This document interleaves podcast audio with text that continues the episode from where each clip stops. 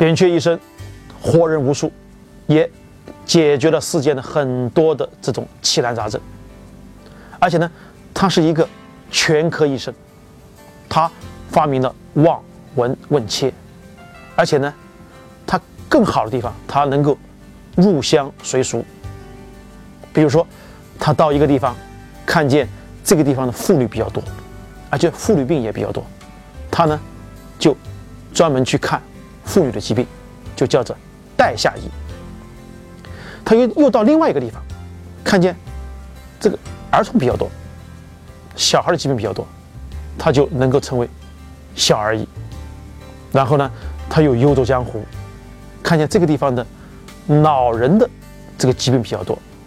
他呢，就变成了叫耳目鼻医，所以他能够根据不同的时间、不同的地点，这个地方的这个疾病的发生的这个多跟少，他就成为了不同的医生。所以，其实扁鹊是最早的全科医生。就这么优秀的一个人，他居然也不得善终。扁鹊。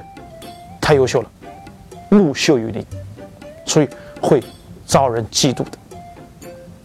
还是话说回这个秦武王嬴荡，我们说到秦武王呢，他好武，尚武，喜欢角斗，所以他经常会出现这儿受伤，那儿破损，那儿头痛，那儿腰痛这样的疾病，都是外伤。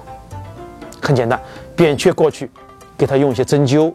用一些热敷，用一些汤药，很快就好了。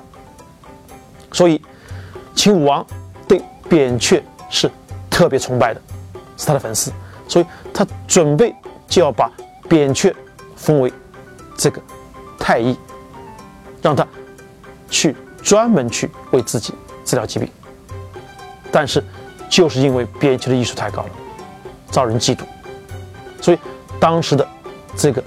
太医令叫李希，这个人就特别记恨，也怕扁鹊，就对亲王说：“这只是一个草莽医生，他入不了大堂的，登不了台面的，不能让他做太医。”扁鹊本人也不愿意做，所以呢，他愿意去游走江湖。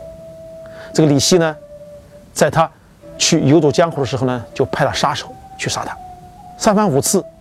这个扁鹊都躲过了，但是最后一劫的时候，李希他自己亲自出马，打扮成个猎户，趁扁鹊不备的时候，就杀掉了扁鹊。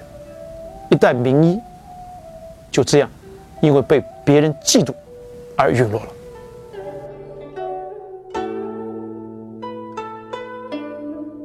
一生游走江湖的全科医生。名医扁鹊最终竟然不得善终，就这么被当时的太医令李欣杀害了。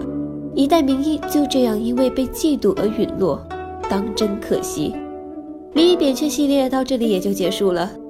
下期胡博士将继续跟大家说说身边的本草丹参，不知道丹参又有什么妙用呢？下周一胡说中医，我们再见吧。